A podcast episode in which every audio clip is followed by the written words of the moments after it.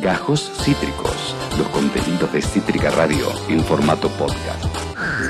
Tres minutos pasan de las 3 de la tarde, estamos disfrutando de todas las tormentas juntas en el aire de Cítrica Radio. Aquí Esteban Chacho, su conductor, y quién otra sino Cande López. Cande, ¿cómo viene eso?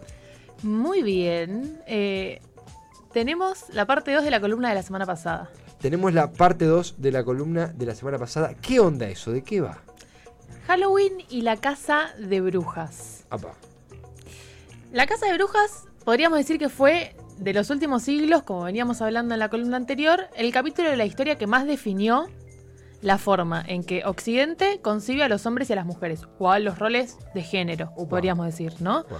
No fue el proceso fundacional, no nació el patriarcado eh, a finales de la Edad Media, pero sí definió muchos de los procesos que hacen eh, a las formas en las que hoy nos vinculamos.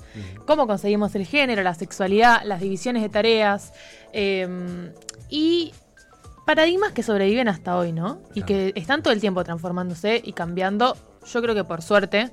eh, y, y eso que venimos eh, columna a columna y, y en general intentando de desarmar y de... Monitoreándolo. Exacto.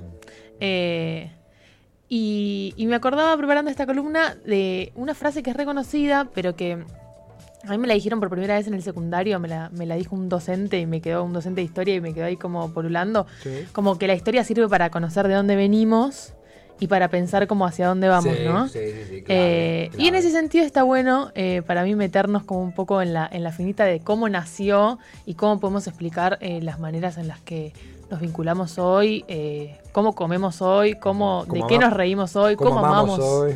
cómo amamos hoy. Claro, claro, claro. Eh, hay algo que también pensaba cuando te escuchaba, que es esto de que el, el día, el día, de- día de Brujas, Halloween como fundacional, tiene mucho que ver no solo con lo que ocurrió en la historia, sino con lo que hemos consumido después, cómo lo hemos procesado esa fecha, ¿no? Total, total. Claro, claro. Y bueno, si la semana pasada hicimos un recorrido que arrancó en All Hallows Eve, All Hallows Eve, lo practiqué, en practiqué el inglés en casa. perfecto. Eh, y terminó en la noche de brujas, pasando por Salem, por perros acusados de ser ayudantes del demonio, eh, y terminando en la cacería de brujas como un hecho histórico eh, que ayudó a mm, condensar el capitalismo. Hoy nos vamos a meter en quiénes eran y quiénes son, eh, capaz, las brujas. Me gusta, me gusta, me gusta, me gusta. Un poco charlamos fuera de micrófono, no voy a spoilear nada, pero había mucha, mucha historia, hay mucha recuerdo, hay mucha eh, no- no- nostalgia, hay mucha, hay mucho, hay mucho. ¿Cómo, ¿Cómo se arranca este recorrido? ¿Quiénes son las brujas en, esta- en nuestra historia? Lo primero, así como que, que para mí tenemos que recuperar, es eh, cómo era la visión mágica del mundo en la Edad Media. ¿no? O sea, ¿qué era la magia en ese entonces? Que no es la magia que nos enseñó Disney, Claro, digamos. claro, claro.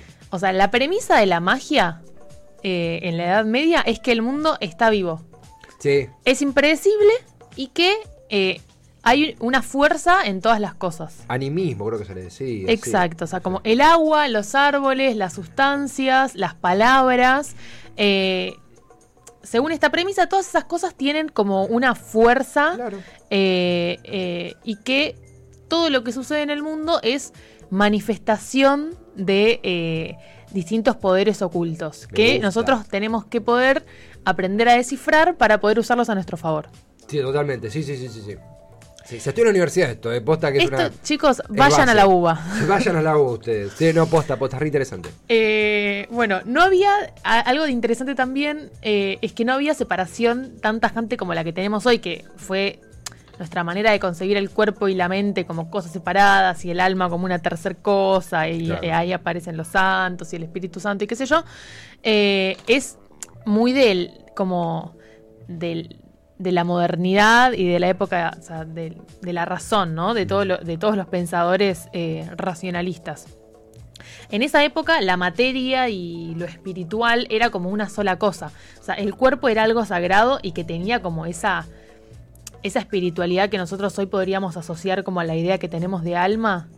En Sí. esa época eh, la espiritualidad era mucho más mundana y estaba alojada en el cuerpo. Entonces Claro. un cuerpo era algo mucho más sagrado de lo que hoy de, Sí. de- de la herencia que hoy tenemos de lo que es nuestro cuerpo, ¿no? Y Que- de cómo que- lo tratamos. Claro, más, no era una visión solamente desde las ciencias naturales, qué sistemas componen nuestro cuerpo y demás, sino justamente esta, esta mm, eh, mística que acarrean Claro, como la mística que nosotros hoy le podemos adjudicar al alma estaba encarnada en el cuerpo. Claro. En claro. resumen. Exactamente. Y el cosmos o el universo, que es como, para ellos era como un organismo vivo eh, o viviente, estaba atravesado por un montón de fuerzas, tanto buenas como malas, que generaban cierto equilibrio, ¿no?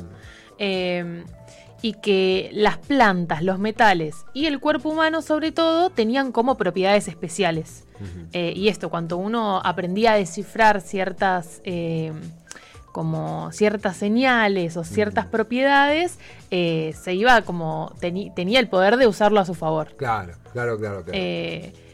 Como algo también eh, como medio una alquimia sobre las plantas, Sí, ¿no? Como sí, sí. conocimientos de, de, las plantas y de los metales como muy claros también. Cómo domar lo que nos rodea, cómo, cómo identificar y jugar con esa mí- mística que está animando todo lo que nos rodea. Exacto, pero desde una lógica que no es la capitalista de, de usar el recurso natural, claro. sino como algo del aprovechamiento. Claro. Y que esté atravesado por una mística implicada cierto respeto hacia la naturaleza también. ¿No? Como la naturaleza me brinda esta planta que a mí me permite tener este poder. eh, y yo le debo a la naturaleza, a esa planta, esa- y como un respeto, ¿no? Claro, claro. Eh, y desde la adivinación, eh, las maldiciones, las curaciones, eh, había hechizos para lo que se te ocurra, o sea, desde dormir a un bebé hasta maldecir a alguien que te, que te había hecho algún daño. Sí. Eh, y algo clave en- para pensar como todo lo que vino después es que era un poder que lo podía tener cualquiera. Y ahí hay algo como eh, súper importante a tener en cuenta, que es que eh, si vos querés dominar a un grupo de personas, necesitas eh, imponer tu poder. Y que la magia estuviera tan a mano y, y- y fuera, digamos, De eh, dominio popular. me de dominio popular, eh, le daba un poder a, a las comunidades y, a, y a lo, a- lo que hoy llamaríamos pueblo que eh, no le convenía Sí, sí, sí. a, a ciertos... eh, Sí, es centralismo, Elites, ¿no? entidad, está Exacto. descentralizado. Exacto.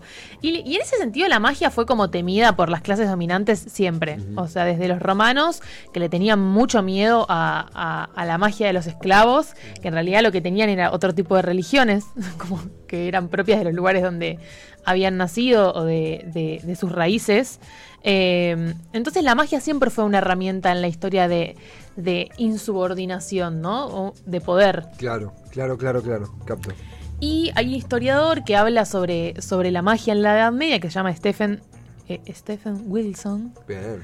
Eh, que eh, dice que el mundo debía ser desencantado para poder ser dominado. Claro, claro, claro. En línea con lo que decías. Exacto. Claro. Y el feminismo cuando empieza a recuperar la, la casa de brujas Sí. eh, como, como hecho en la historia y como, como hecho social, eh, empieza a preguntarse por qué. O sea, miles de mujeres no podrían haber sido eh, perseguidas como fueron si no fuera porque de verdad representaban un peligro para el poder dominante. O Claro. sea, un desafío. Como, Claro. y en ese sentido, las mujeres tenían mucho poder en las organizaciones sociales.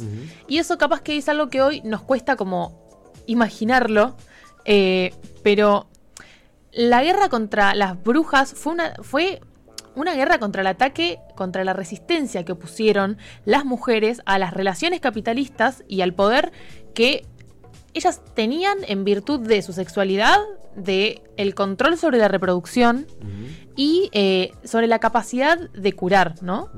Conocimientos acumulados milenarios. Claro. Y cualquiera podía encasillar- ser encasillada como bruja y ser quemada. Exacto. Ahí vamos, cómo llegamos de... Tenemos eh, a, a mujeres que ocupan espacios de, de poder dentro de la comunidad súper importantes a cualquiera puede ser Claro. acusada de bruja. Claro, claro, claro. Eh, y ahí entra, ¿por qué las primeras brujas que conocimos, o sea, las que nos contó Disney, las que nos mostraron los, los cuentos, eran viejas, Sí, feas sí, y ermitañas? Sí. Eh, ¿Y cómo llegamos a las jóvenes empoderadas brujas de los 90? Sí, sí, sí, me gusta. Eh, las primeras brujas, eh, traje ahí unas fotos para. Eran la de Blancanieves. Sí. Como mucha, mucho lunar verruga en la nariz. eh, mucha, mucha vieja, muy al borde de la muerte. Me- medio, medio calavéricas, ojos te- tenaces. Exacto. Sí. Eh, o como también un estereotipo de mujer que no entraba dentro de eh, como ideales de belleza y de lo que vendría a ser una mujer de bien. Claro, claro, claro. Eh, una, una mala mujer. Exacto. Esa es la, esa es la bruja de Piratas del Caribe. Sí. sí. Eh, Un poquito más ayornada. que es- está un poquito más modernizada, pero aún sostiene, digamos, como. De hecho, en la película se ve como que ella tiene otro tipo de religiones. Claro, claro, claro. Eh, Eh, eh, como más vudú y esas cosas. Totalmente. Y además mucho también de, de- de- de la bruja que cuyos hechizos solo son destinados al mal. Exacto. Sí, sí, Muy sí. como de, de la magia negra, a fa- todo a favor del diablo. Claro, claro, claro. Eh, viene por ahí. Eh, hay estas tres de qué pel- Ay, estas son de otra película. Igual tienen, ti- o sea, van con el canon perfectamente. Sí, Eh, re. eh, todas eh, señoras, eh, ¿cómo es? Ex- sí, como. Arpías me To- sale to- decir. sí, todo lo que es eh, la, la bruja inglesa, vieja, pobre, mendiga, Sí, sí, eh, sí. harapienta. Esta Ar- es la de. mm, Ay, no es Hansel, y, Gre- Gretel. Hansel y Gretel. Sí. Eh, sí, sí, sí. Eh, comen niños. Como el niño. Estas la- son las de Abracadabra.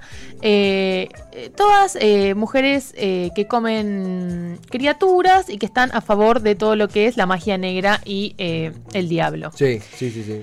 Bien, dentro de la persecución, o sea, vol- volviendo a, a- a retomar con la historia, dentro de la persecución del sistema comunitario, feudal, eh, el, el campesinado, Sí. eh, las mujeres con más poder eran las más sabias y las más autosuficientes. Claro. Y las más viejas fueron las que más rápidamente quedaron eh, como afuera de ese nuevo orden. Claro. También hay algo como de la improductividad, Claro, ¿no? claro. Eh, para el capitalismo.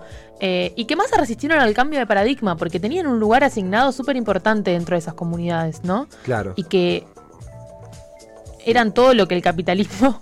A la productividad no- no le interesa cuánto sabes, sino cuánto, cuánto puedes mover los brazos para producir. Exacto.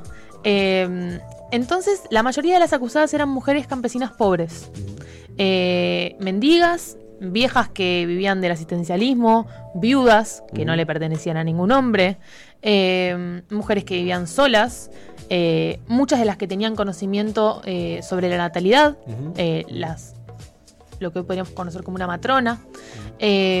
También las organizadas fueron muy perseguidos, lo que hoy conocemos como aquelarres, ¿no? Las mujeres que vivían entre mujeres, como también un ataque a, a- a la independencia, o sea, A la organización. a la organización, a la autosuficiencia, o sea, mujeres autosuficientes con conocimiento sobre su cuerpo cancelado, Sí, no sí, nos sí. sirve eh, y amenaza el orden establecido, el orden que queremos establecer. Claro, claro. De ahí viene un poco la imagen esta eh, de eh, la bruja, ¿no? La mujer que de alguna manera se negó a ser también como objeto de, de un hombre, o que no pudo dentro de esa reestructuración, ¿no? Y que quedó por fuera Claro, de ese nuevo sistema. Claro. Pero también era la eh, bruja, era la, la- la mujer promiscua, la Claro. que practicaba su sexualidad por fuera del matrimonio o de la procreación, eh, la mujer rebelde, la que discutía, la que atacaba, ¿no? Como que se atacó a un... eh, a, Un prototipo de mujer independiente, pareciera. Sí, no un prototipo, se atacó a, a- a- al- a lo que hoy conocemos como como como bruja, digamos. Sí. Ahí eh, La self-made woman, también esto de hechas a su manera, con un corte más, más autodefinido. claro, algo que, que hoy podemos imaginar por por la reivindicación, pero que en su momento tenían un espacio dentro de la comunidad que, que, te- que eran, eran mucho más guerrilleras y estuvieron mucho más a la cabeza de lo que fue la resistencia del, del, de- del campesinado. O sea, Claro, mucho más de lo que hoy podemos imaginarnos o de, o de lo que nos permitieron imaginarnos por cómo nos contaron que fue la historia. Sí, sí, sí, claro. ¿no? claro. Eh, y eso estuvo de la mano de modelar, digamos, un, un nuevo una nueva imagen, Claro. eh, un nuevo modelo de, de mujer, ¿no? Que, que fue como, o sea, a la imagen del ideal burgués de la mujer que, que necesitaba moldear el capitalismo para esa nueva sociedad que, que se estaba construyendo. Claro, mu- mucho más compacta en su pensamiento y mucho más limitada. Eh, Eh, si uno ve la, la familia nuclear que, que se gestó después, pasando por siglos. esto, Claro, y es interesante pensar cómo eso fue resultado de un proceso en el que justamente veíamos esto, ¿no? Como cualquiera puede ser, eh, cualquiera puede ser una bruja. Sí. Eh, las- o sea, una vez avanzado y sembrado el miedo a la, a la magia y a la brujería, las acusaciones provenían de, de los mismos vecinos. O sea, Claro, como- claro, claro. Era algo como. Una vez que el pueblo acusa y expulsa por sí mismo, como que el trabajo, digamos, más profundo ya está hecho desde el poder, Claro. eh, y alcanzada con las sospechas a la mala reputación, era prueba de culpabilidad. Claro. Y en ese sentido, eh, los, los aquelarres eran todo lo que no y, y- y todo eh, poder que denotara a una mujer en cuanto a- a- al conocimiento y al control de su propio cuerpo Sí. eh, quedaba, de- que- quedaba señalado y acusado como brujería. Claro. Y también empezó a haber cierto, o sea, se le inculcó el miedo a los hombres al poder de las mujeres. Claro. Eh, y también en un contexto donde, por ejemplo, eh, empezó a haber eh, una alta tasa de mo- mortalidad infantil, eh, porque el crecimiento de la pobreza y la desnutrición, eh, en una época de crisis, digamos, y de, y de revolución, eh, acompañado de una alta demanda de mano de obra que necesitaba el capitalismo, digamos, para, para bancar Sí, el todo nuevo ese- modelo productivo. claro. Exacto, todo ese nuevo modelo productivo. eh, logró un paso de que la, la obstetricia, lo que hoy conocemos como la obstetricia, Sí. que era algo que pertenecía exclusivamente a, la- a las mujeres, a la feminidad, y, y que era algo sagrado de la feminidad, pasó a estar controlado por el Estado 100% y a ser eh, como un... eh, como un recurso económico más. Sí, ¿no? sí, un dispositivo de, también de ordenamiento. Exacto. Sí. Entonces, para poder, as- así como lo fue la obstetricia, fueron un montón de dispositivos que, que necesitaron ordenar la sexualidad, ¿no? Si vos te vas eh, a tener reuniones por la noche eh, en fogones con otras mujeres, yo no puedo controlar si los hijos que vos tenés eh, son, son míos. Entonces te quedás en casa. Como que Sí, esas sí. lógicas empezaron a instaurar eh, y empezaron a, a modelar eh, lo que hoy conocemos como, eh, como la institución de la familia, de alguna manera, ¿no? Sí, sí, por supuesto. Es el génesis de,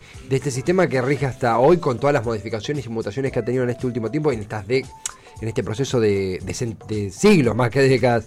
Eh, acá dice N, quien controla el presente controla el pasado y quien controla el pasado controlará el futuro. Muaja, ja, ja, ja. Y Kurt dice todo tiempo pasado es mejor, escuchándote. Eh, y también había como un giro que, que vos habías identificado respecto a cómo está este giro en las producciones sobre brujas, en donde también como que empezaban a reivindicar otra cara de las mismas un poco.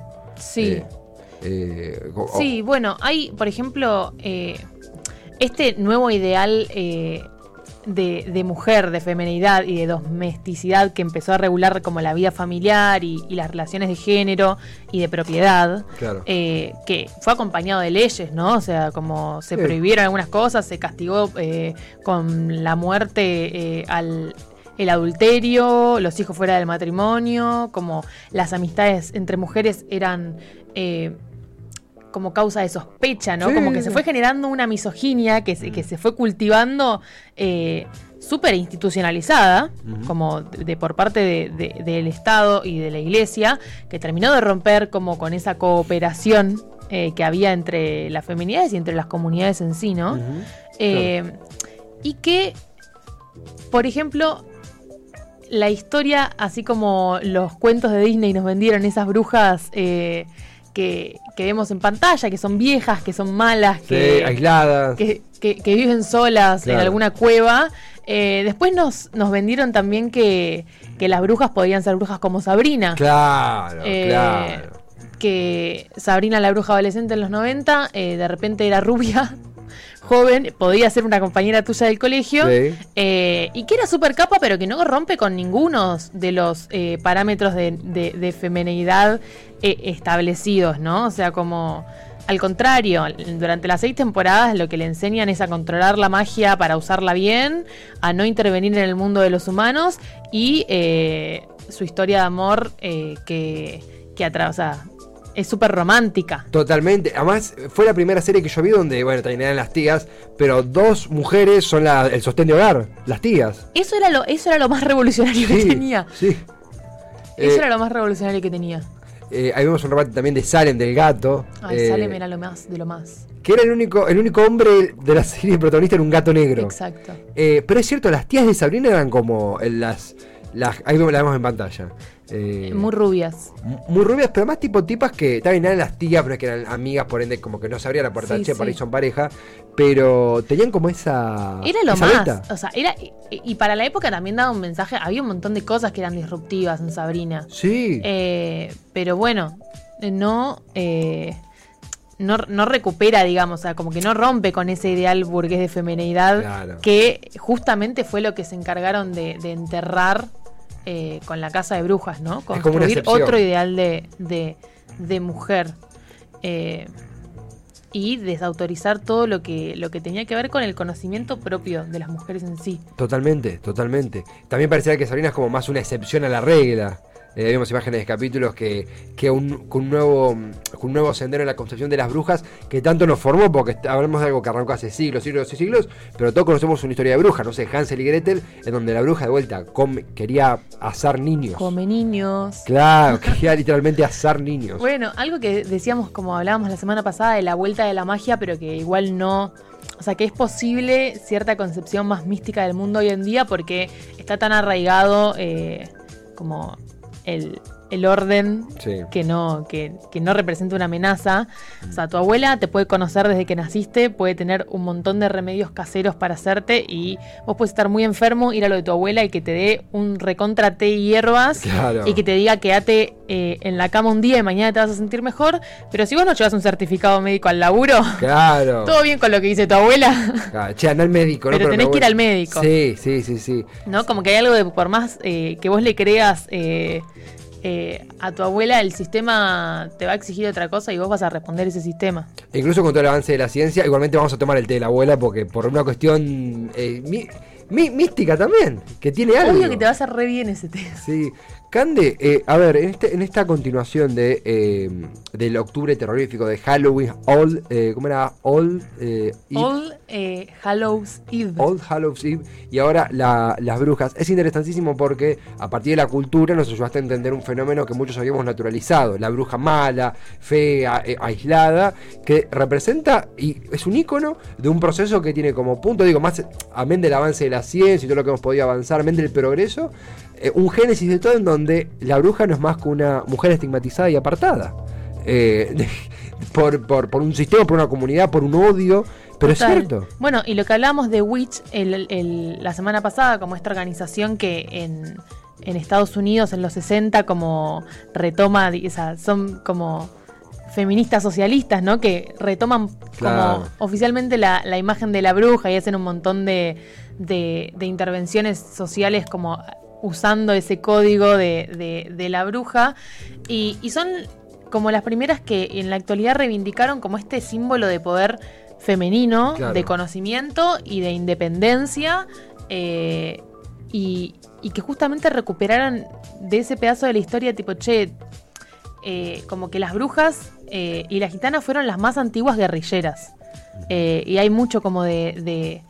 de, para aprender de eso y para preguntarnos como qué tipo de mujeres somos y podemos ser hoy. Me gusta, me gusta. El cartel, lo hemos dicho, pero el cartel que, que tanto se viralizó, Somos la bruja que no pudiste quemar, me acuerdo en un 8M, eh, me, me resonó y cuando viniste con la columna me, me volvió a mi cabeza. Acá eh, Andy Roots, nuestro diseñador, dice Lord of Salem de Rob Zombie, eh, reivindicando ya material eh, cinematográfico sobre el acontecido. Y Toto Darío pregunta, ¿el remedio de la abuela es una poción de brujas? Sí, obvio, ahora ya lo sabes. Y sí, Recontra, y te salvó la vida varias veces. seguro.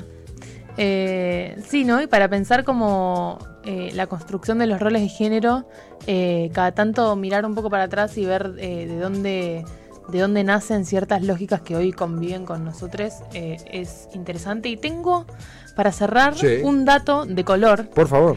que es el origen de la palabra gossip, Gossip, que gossip se- sería como... como chisme. Chisme, sí, claro, chisme, Gossip Girl. Claro, Claro, bueno, como chismecito, sí. el chisme. Gossip, en la Edad Media, Era una manera de decir amigo. Posta, gossip. Sí. Y cambió como a esa, a esa connotación despectiva de gossip. eh, nace como esta nueva connotación de la sospecha y de las acusaciones entre, entre vecinos de las mismas comunidades. Sí. eh, que, que rompieron como con esa complicidad que, que tenía el campesinado y que tenían las comunidades en la, en la Edad Media, ¿no? Como dentro de esos lazos comunitarios, eh, Gossip era, era amigo y el- la nueva connotación que se le da a chisme tiene que ver con eso, con, con las sospechas y las acusaciones, ¿no? Como con ir a acusar a otro, ir a contarle a otro, algo que se daba muy de oído en oído. eh, de cómo se llegaba a acusar a alguien de bruja o de magia o de, me- de, ayudante del diablo. de confidente a acusador, así nomás, sin escala. Exacto, de confidente a acusador. La transformación de la palabra gossip. Cande, gracias por tamaña columna en este octubre terrorífico. No nos hemos asustado, hemos aprendido, y eso es lo importante. Sí, no, si esperaban que yo los asuste van perdidos, porque me- primero me asusto yo. No, no, no, no, pero eh, hemos aprendido realmente muchísimo y además te quedás porque se viene una nota, se viene una sí, entrevista. se viene un pedazo de entrevista. Un pedazo de entrevista, en este caso estamos hablando de la nota sobre BDSM con Paula de BDSM Argentina, con Cande López que eh, se ha ofrecido a quedarse. Cande, gracias por hacerlo. No, ustedes. Acabas de escuchar Gajos Cítricos. Encontrá los contenidos de Cítrica Radio en formato podcast en Spotify, YouTube o en nuestra página web.